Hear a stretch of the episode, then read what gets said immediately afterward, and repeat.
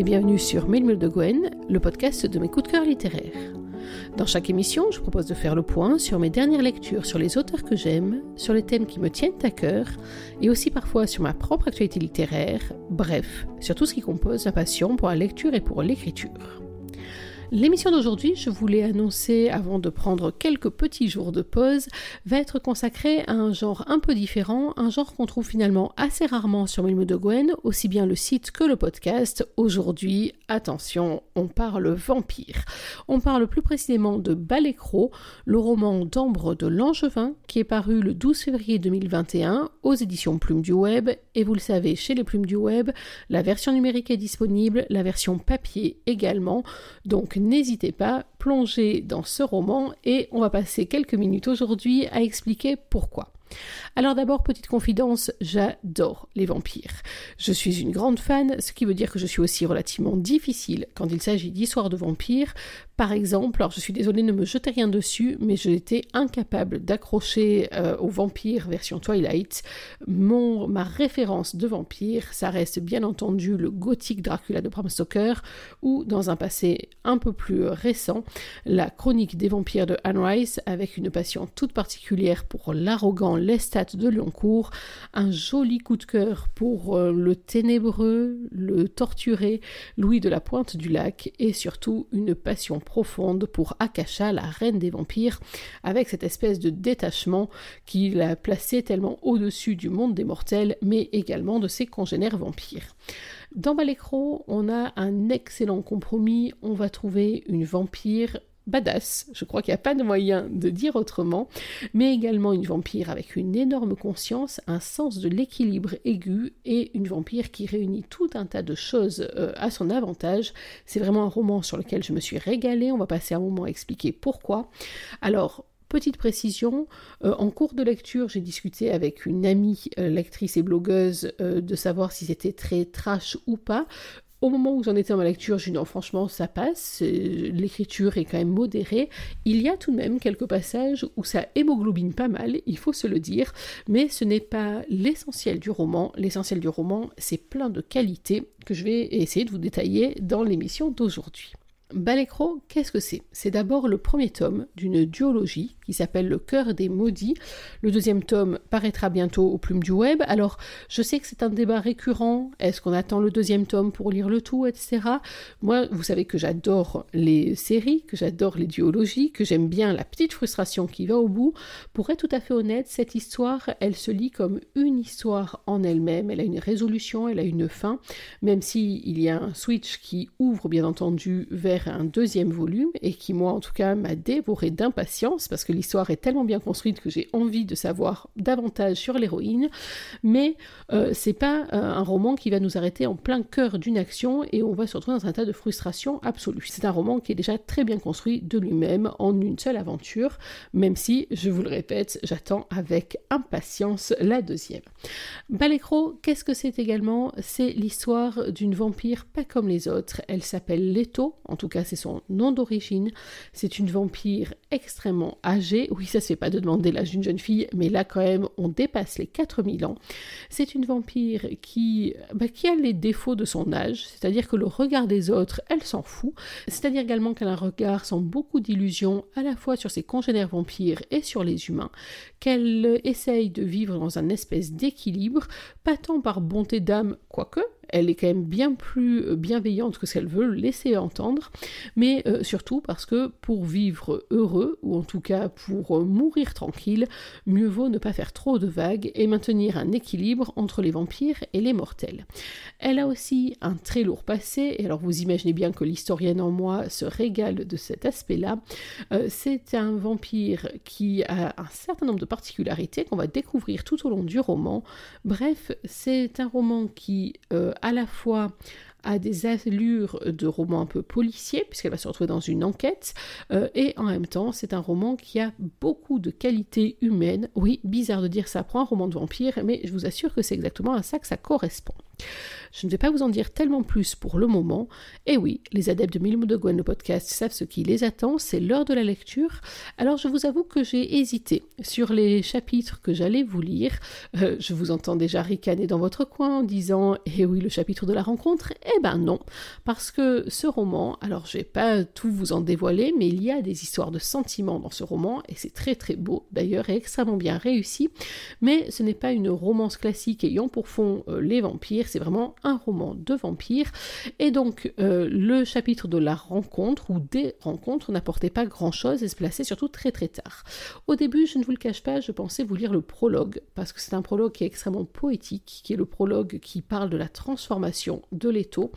Et puis finalement, je me suis dit qu'on allait rentrer dans le vif du sujet avec le chapitre 1 qui s'appelle le domaine des morts et qui va de suite vous présenter qui est l'étau dans le monde d'aujourd'hui. On est parti, installez-vous confortablement et laissez-vous guider. C'est euh, Leto qui a la parole, d'ailleurs c'est un roman à la première personne où elle est la narratrice de son histoire. Et une jolie section de l'artère sous clavière pour notre chère Anna. Darren soupira et acquiesça. Il s'accroupit à côté de la victime pour mieux constater sa blessure. L'entaille était profonde, assez pour abîmer le vaisseau et laisser s'en échapper le nectar divin. Celui qui avait fait ça n'était pas l'ennemi morte. À première vue, continuai-je en tâtant de mon gant le sang encore frais de sa plaie. Je dirais que le tueur est un homme, droitier et plutôt grand. Sa force dépasse celle de la petite, largement. Comptez sur quelqu'un de baraqué, un peu comme vous, inspecteur. Le concerné secoua la tête avant de se relever. Ses belles mains coincées dans son manteau épais de feutre noir, il guettait le visage endormi de notre tendre victime avec une pointe d'inquiétude. Ses iris gris brillaient de concentration. Anna, étendue à ses pieds, fixait encore le ciel de ses yeux exorbités sur un sol de bitume qui absorbait la pluie de la veille et une gerbe d'hémoglobine inégale. La large entaille de sa clavicule gauche ne laissait que peu de place à l'imagination. Un couteau était venu se planter à la base de son cou et bouleverser l'irrigation de ses chairs. À quand remonte l'heure de la mort, s'enquit-il? Huit heures, tout au plus. Une petite visite au laboratoire m'aidera à identifier précisément les circonstances du décès. Pauvre choupette, elle a eu tellement peur. Darren me dévisagea dubitatif. J'esquissai mon plus beau sourire, celui qui faisait chavirer tous les hommes, tous sauf lui. Il me pensait plus espiègle que réellement séduisante, et si je lui avouais que ma remarque était justifiée par l'odeur irrésistible de l'adrénaline dans son sang, son impression n'aurait été que plus confortée.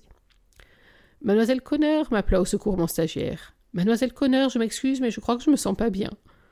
Je haussai les yeux vers son visage blême d'enfant. Ses boucles brunes tremblaient de son mal-être. Pauvre garçon. À peine trente ans qu'il devait déjà faire face à la mort. J'appuyai avec une nonchalance feinte sur la plaie avant que ne coule un liquide pâteux de sang séché. Il vomit. Mademoiselle Conner, soupira Darren en écartant l'apprenti de notre victime. Veuillez ne pas corrompre la scène de crime. Corrompre Voilà un bien bon mot. Il n'y avait rien à corrompre. Tout était aussi clair que la plus limpide des eaux. Anna avait été assassinée par un homme, certainement son amant vu l'odeur. Un mètre quatre-vingt-dix, forte corpulence, mécanicien si j'en croyais le cambouis étalé sur ses vêtements, et les effluves qui se dégageaient dans l'air. Cette adolescente n'avait pas eu le temps de passer son dix-huitième anniversaire, ni même de goûter au plaisir de l'alcool légalement. Sur ses quelques premières années de vie, elle n'avait sûrement accompli qu'un cinquième de son existence. Pas d'amour sincère, pas de contact charnel, pas de travail, de douleur, de peine. Une petite enfance bien rangée dans Wimberley House, achevée bien trop tôt par un homme colérique qu'elle fréquentait sans doute par gentillesse. La pression de ma gorge me ramena à la réalité. Les effluves d'hémoglobine caressaient mes narines avec tentation, réveillant la famine de ces dernières années. Je croquais dans ma sucette pour passer l'envie de me jeter sur le cadavre. Qu'on l'amène au labo, grognai-je, je la voyais éraillée par la faim. Un bref signe et l'équipe se mit au travail. Je me relevai, main dans les poches de mon pantalon Vichy des années cinquante. Mes doigts en traversèrent une. Diantre, celui-ci va aussi me lâcher. Je passerai vous voir demain, déclara l'inspecteur Bain en regardant sa voiture. Tâchez de me trouver comment cette femme est morte et par qui. À vos ordres, monseigneur, acquiesçai-je une révérence soignée. Pour la soixante-quatorzième fois de la journée, Darren leva les yeux au ciel. Il passa une main nerveuse sur sa barbe négligée, puis dans ses boucles châtains, lançant un dernier regard vers le cadavre, et disparut derrière les quelques agents chargés de protéger la scène du crime. La foule n'était pas nombreuse, mais la quantité de sang présente était suffisante pour ne pas laisser indemnes leurs esprits humains. La mort était bien trop douloureuse pour être supportée si jeune. Je troquai ma paire de gants en latex contre celle en tissu, et jouai du bâton dans ma bouche en quittant les lieux. La semelle de mocassins qui résonnait dans l'air, j'écoutais leur écho en interprétant ce rythme qui me trottait dans la tête, une reprise d'un ancien classique remis au goût du jour. tac, tac, tac. Je ne me souvenais plus où je l'avais entendu pour la première fois. Était-ce lors de la peinture de l'hôtel de l'île Sainte-Eugénie avec maître de Soriguerola ou bien lors de la composition de l'entracte d'Andromède avec sieur Marc-Antoine Charpentier? Je répétais cette symphonie au claquement de mes talons, à celui de ma canne, mon esprit emprisonné dans ce passé fort lointain. Qui de l'Espagne ou de la France m'accompagnait aujourd'hui J'étais en proie à croire que mon cher Marc-Antoine, éternel dans mon cœur, me berçait de ses douces mélodies pour envoyer l'âme de cette jeune fille dans son au-delà. Il avait aimé chanter gaiement lorsque la mort s'abattait sur nos terres. La silhouette du Royal Victoria Hospital se dessina avant que je ne puisse trouver d'où me venait ce soudain élan musical. Je passai les hauts murs de béton gris dont les fenêtres éclairées laissaient transparaître les quelques visiteurs journaliers sans considération. Aussitôt à bon port, mon esprit s'emmura dans la réflexion.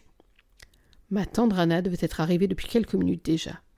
Ces garçons étaient toujours bien trop rapides à ramener les défunts dans leur boîte.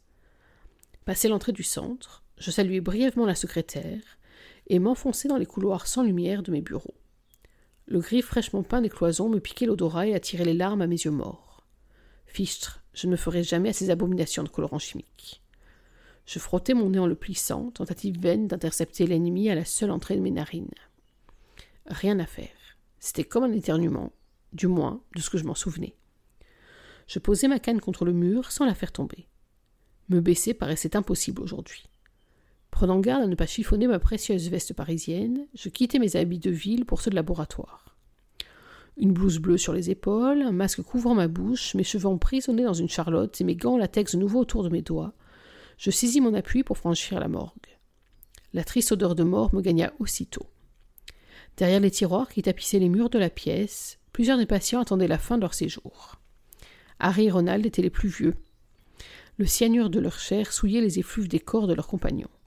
Il fallait que je m'en débarrasse assez vite. Nos conversations me manqueraient. Mademoiselle Conner m'appelait mon stagiaire. Groggy, le saluai-je en m'inclinant. Grégory, mademoiselle, c'est. Il n'osa pas poursuivre sa phrase. Les mots en suspens, il sembla chercher en moi la réponse à son tourment. Qu'est-ce que je fais si elle se froisse pensait-il. Aucun autre médecin légiste ne m'acceptera. Pauvre Groggy. Une peur du sang mêlée à celle des insectes. Pas évident lorsqu'on voulait passer sa vie avec les morts. Voilà plusieurs mois qu'il me suivait tel un enfant accroché à sa mère, et pas un seul cadavre contemplé sans avoir régurgité son repas. Et pas un seul crime sans que j'aie songé à en faire le mien. Comment se porte Anna, dis-moi m'intéressai-je en m'approchant de notre défunte patiente. Eh bien, hésita-t-il, elle n'a subi aucun dommage durant le transport. Groggy, ah, groggy, soupirai-je. Je demandais comment elle allait, elle, pas son corps. Regarde-moi cette jeune fille, elle est si effrayée. Je passai mon index sur sa joue d'enfant. Dix-huit ans seulement. Pas une année de plus. Sa peau respirait la sueur, ses chairs l'adrénaline, son cœur la terreur. Je l'imaginais battre à tout rompre, claquer contre son aorte, pulser dans sa fémorale. J'ai faim. Je plongeai la main dans la poche de ma blouse et échangeai le bâton de plastique entre mes crocs contre une nouvelle sucette. Je retrouvai ma concentration aussi vite. As-tu élaboré le descriptif externe m'informai-je. Groggy acquiesça. Mes longs doigts experts commencèrent alors leur travail. Tâtant les chairs froides avec attention, elle cherchait la moindre anomalie, le moindre indice. Souiller un peu plus ce corps qui ne demandait qu'à se reposer ne me plaisait pas tant. Mais si l'art de la mort n'avait plus de secret pour moi, mon stagiaire nécessitait ces quelques gestes.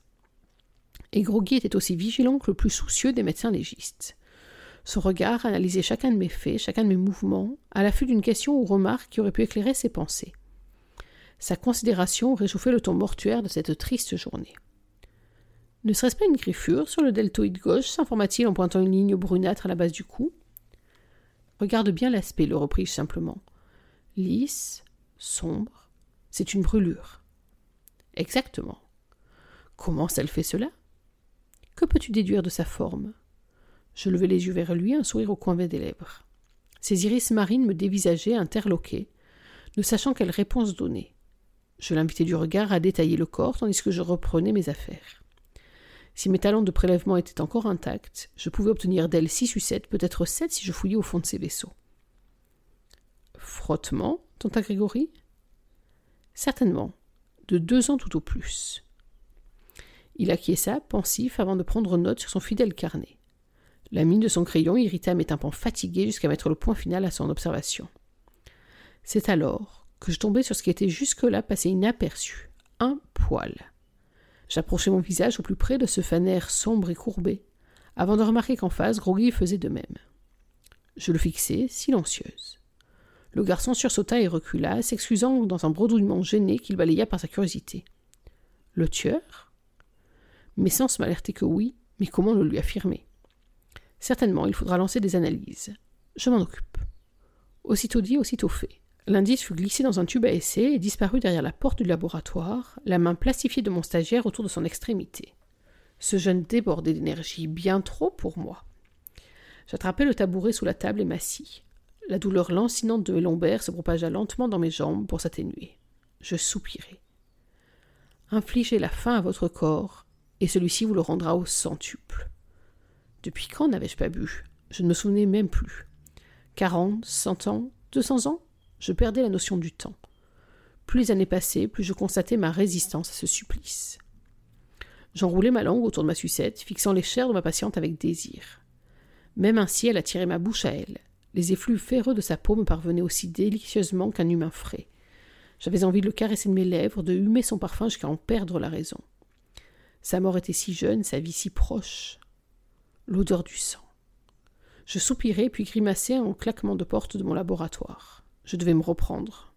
Cet enfant, ces enfants allaient me rendre folle. Le faner inconnu a été envoyé au labo, s'exclama Groggy tout fier. Fort bien, le félicitai-je. Alors, tu peux rentrer chez toi. Déjà?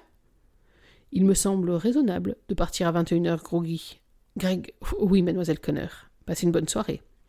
Faisant tout autant. Et il me quitta à nouveau. Son odeur embaumait encore l'air comme le plus délicieux des fumées. J'inspirai, m'enivrant de ce parfum juvénile jusqu'au plus profond de mon être mort. Mes poumons se resserrèrent autour de cet arôme fin et gourmet. Je ressentais la vie au travers ce seul petit bout de lui, une vie nouvelle qui avait tout le temps de mûrir, celle qui n'avait aucun impossible devant elle. Je m'accoudai sur la table d'autopsie et laissai tomber mon menton sur mes pommes. Anna Brown, adolescente à peine adulte, est décédée sous les coups de son amant trop violent. Mon index parcourut sa peau froide, l'angle de sa mâchoire, sa carotide, son cœur, son aorte. Cette balade éveilla en moi de lointains souvenirs comme cette nuit de pleine lune à Prague en 1836. Les températures excessivement basses n'avaient pas empêché quelques aristocrates courageux de se rendre à la fête de Sieur Nicolas Porpora, où il nous offrait la merveilleuse voix de son nouvel élève. À cette époque, j'étais encore maîtresse de ce territoire. Je subsistais en me délectant des arts émergents, de ces personnalités naissantes de grands interprètes, avec l'espoir que leur nom perdurerait dans l'avenir.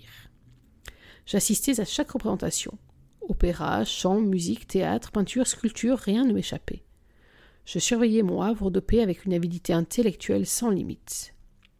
Jusqu'au jour où d'autres s'éveillèrent. Ce jour de fête chez Nicolas, dans ces températures affreusement froides, la mort tomba sur l'aristocratie comme une simple averse de passage. Quelques minutes, quelques secondes peut-être, et les balades nocturnes des humains s'étaient mues en buffet à cœur ouvert. De jeunes pousses transformées, affamées, s'étaient jetées sur mon trésor pour lui retirer la vie. Je caressai la jugulaire d'Anna avec le souvenir délicieux de mes dents dans leur chair putréfiée. Le sang vampire était loin d'être le meilleur, mais il avait le mérite de revigorer et rassasier un jeune trop longtemps consommé. Ce jour-là, vingt-trois hommes avaient officiellement péri. Ce même jour, six nouveaux-nés avaient définitivement perdu la vie. Ma pauvre Anna, soufflai-je, tu étais beaucoup trop jeune. Je remontai le corps jusqu'à couvrir son visage d'enfant, puis je basculai le corps dans sa boîte froide. Je remontai le drap jusqu'à couvrir son visage d'enfant. Puis je basculai le corps dans sa boîte froide. Mes outils se chargèrent d'extraire le sang qui persistait avant de laisser la défunte se reposer, et je fermai le casier. À demain, la saluai silencieusement. Je rangeai mes tubes écarlates dans la poche de ma veste et nettoyai la salle. La démarche boiteuse, j'avançai ensuite jusqu'au vestiaire pour récupérer mes biens. J'avais trop fréquenté le monde des vivants aujourd'hui, mais quitter l'antre de la mort pour la nuit ne me manquerait pas. Voilà, on va achever ici cette lecture. Alors, je suppose que vous avez compris pour quelles raisons je l'ai choisi. C'est vrai que c'est un chapitre qui, à la fois, nous place dans le décor. Nous sommes à Dundee, en Écosse, dans une époque tout à fait contemporaine. Et vous l'aurez compris, donc, Leto est devenue mademoiselle Connor, Dixie Connor. Elle est médecin légiste, ça aide pour être au contact des morts, ça aide surtout à exploiter tout son talent et elle se retrouve donc euh, sur des enquêtes policières avec l'inspecteur Darren Bain qui va l'accompagner tout au long de ce roman. Euh, j'ai choisi ce chapitre, je vous disais, en préférence encore au prologue qui pourtant est magnifique, qui nous fait rentrer d'emblée dans, un des points forts de ce roman, c'est-à-dire son écriture. Mais j'ai choisi ce chapitre aussi parce que, mis à part la partie récit et cette partie très euh, froidement euh, clinique, il y a aussi, je ne sais pas si vous l'avez euh, senti, mais même en lisant à voix haute, je l'ai ressenti, je crois encore plus fort, une partie extrêmement sensuelle dans ce roman. tous les sens sont mobilisés. Alors, je ne parle pas du sensualité sexuelle, même si elle arrive à certains moments du livre, mais je parle surtout de tout ce qui a trait au sens, justement. Qu'il s'agisse de l'odorat, bien évidemment, hyper développé euh, chez ce vampire, même pour les odeurs les plus nauséabondes comme la peinture, qu'il s'agisse du toucher, qu'il s'agisse de cette relation sensuelle à la mort et au corps, j'ai trouvé que euh, dans la plume d'ambre de Langevin, il y avait comme ça un sens de la description qui, sans être lourd du tout, euh, donnait une véritable poésie, y compris à des moments qui ne le sont pas du tout, du tout poétique. Mais euh, en tout cas, c'est vraiment l'un des points forts. Et j'ai trouvé que dans ce premier chapitre, on avait donc un très bel aperçu de ce qui nous attendait pour la suite. Très bel aperçu aussi du personnage de Leto, donc de, Dixie Connor, qui, vous l'avez vu, est tout à fait impertinente, qui en même temps est pleine d'empathie. Euh, j'ai entre autres beaucoup aimé son espèce de dialogue intérieur avec la pauvre Anna, à retracer euh, les moments de sa brève vie et de sa mort assez terrible. Donc on a là encore vraiment une porte d'entrée dans les points forts de ce roman. Ce qui nous emmène aux raisons pour lesquelles j'ai aimé ce roman et pour lesquelles je vous le recommande bien évidemment. D'abord, je vous ai dit, j'ai beaucoup apprécié l'écriture d'Ambre de Langevin, c'est donc une auteure que je ne connaissais pas du tout. Alors, c'est vrai que, étant euh, une fan des plumes du web, avec qui je viens de renouveler d'ailleurs mon partenariat pour l'année 2021, merci encore énormément à Carasola et à son équipe pour la confiance qu'elle me manifeste. Donc, étant fan des plumes du web, je sais que quand j'ouvre un livre de cette maison d'édition, j'ai toutes les chances de tomber sur une histoire très bien construite, très bien travaillée et sur une écriture vraiment euh, de grande qualité. Ce roman-là ne fait pas exception à la règle, et c'est vrai que euh, la plume d'ambre de Langevin, c'est une plume que je vais suivre, parce que je trouve qu'elle a une manière de décrire les choses, que ce soit les actions, que ce soit les sentiments, que ce soit les perceptions, qui est hyper bien réussie. Donc ça a été un véritable délice de me délecter jusqu'à la dernière goutte de ce roman. Deuxième raison, je vous l'ai dit, j'adore les histoires de vampires et avec Leto, j'ai trouvé un compromis juste génial. C'est une vampire d'expérience. Pensez plutôt, elle a plus de 4000 ans. Et dans le chapitre que je vous ai lu, vous avez vu déjà qu'elle a passé ces années à forger une expérience et une expérience qui, pour l'historienne que je suis, n'est que du pain béni. Imaginez donc qu'elle a rencontré les plus grands artistes, qu'elle a rencontré euh, des hommes d'État, qu'elle a rencontré des personnages qui ont compté. Alors il y a d'ailleurs un chapitre que j'ai trouvé très savoureux dans ce roman où elle va se retrouver confrontée à un professeur d'histoire euh, à qui elle va finalement apprendre la vie. C'est juste terrible. Il est spécialiste d'une certaine période historique et elle va le reprendre de voler parce que le roi dont il est question et dont il vante les mérites, elle, elle l'a connu. Et donc elle met à mal toute cette théorie. Alors à la fois je trouvais ça juste génial et en même temps je me suis dit que si une Leto venait refaire mon éducation historique et venait mettre à mal mes convictions sur les rois que j'aime, je suis pas sûre que je l'aurais très très bien vécu, mais en tout cas ça fait partie de ce personnage Lorsqu'on a traversé autant de périodes, autant d'époques, on a vu tellement de choses se produire, tellement de grands hommes ou de pseudo-grands hommes se succéder, que forcément ça laisse des traces. Et j'ai trouvé là aussi que ce roman était très intelligemment construit. Rassurez-vous, c'est pas un roman euh, historique, euh, c'est pas un roman non plus qui euh, se perd dans des méandres d'histoire, même si j'aurais bien aimé en avoir un petit peu plus, mais ça c'est tout à fait personnel. Mais en tout cas, Ambre de Langevin a su très habilement mêler des éléments historiques, des personnages, avec juste ce qu'il faut de délicatesse pour que ça passe dans le récit. Par exemple, parmi la très longue vie de Leto, elle a pu croiser un personnage particulier, Philippe Morlaix. On est à l'époque aux alentours de l'an 1000, grosso modo, et Philippe Morlaix, il est le fondateur d'un groupe de chasseurs de vampires. Alors vous allez me dire, c'est quand même très particulier qu'une vampire fréquente des chasseurs de vampires, notamment Archibald Morlaix, qui est l'un des descendants du fameux Philippe. Oui, mais en même temps, ça rajoute à toute l'ambiguïté de ce personnage, tel qu'on peut déjà la ressentir dans le premier chapitre que j'ai lu tout à l'heure, c'est-à-dire qu'à la fois c'est un vampire, alors qu'on soit très clair, c'est un vampire qui ne craint plus grand-chose. Quand on a comme ça plus de 4000 ans, on ne craint plus le soleil, j'ai pas l'impression qu'elle craigne tellement l'ail, l'argent la picote, mais en même temps ça la rend plutôt vivante vivante façon de parler, vous imaginez bien, en tout cas ça ravive des choses chez elle. Donc euh, malgré certains passages où je me suis euh, représenté la réalité de la scène et où j'ai un petit peu frémi, mais j'adore ça, euh, c'est un vampire qui ne craint pas grand-chose, même venant de chasseurs. Surtout que, il faut être honnête, les chasseurs de la génération actuelle, menés par Christopher Morley, et oui, pas de hasard dans le nom de famille, ne sont plus tout à fait à la hauteur de leurs ancêtres, et j'ai beaucoup aimé, euh, là aussi, la manière, le regard euh, à la fois bienveillant et en même temps très très moqueur de Leto lorsqu'elle regarde les exploits, entre guillemets, de cette nouvelle génération de tueurs. Quoi qu'il en soit, donc, l'aspect euh, traversée de l'histoire, c'est un aspect qui m'a beaucoup plu dans ce roman et qui en plus entraîne également tout un pan du récit.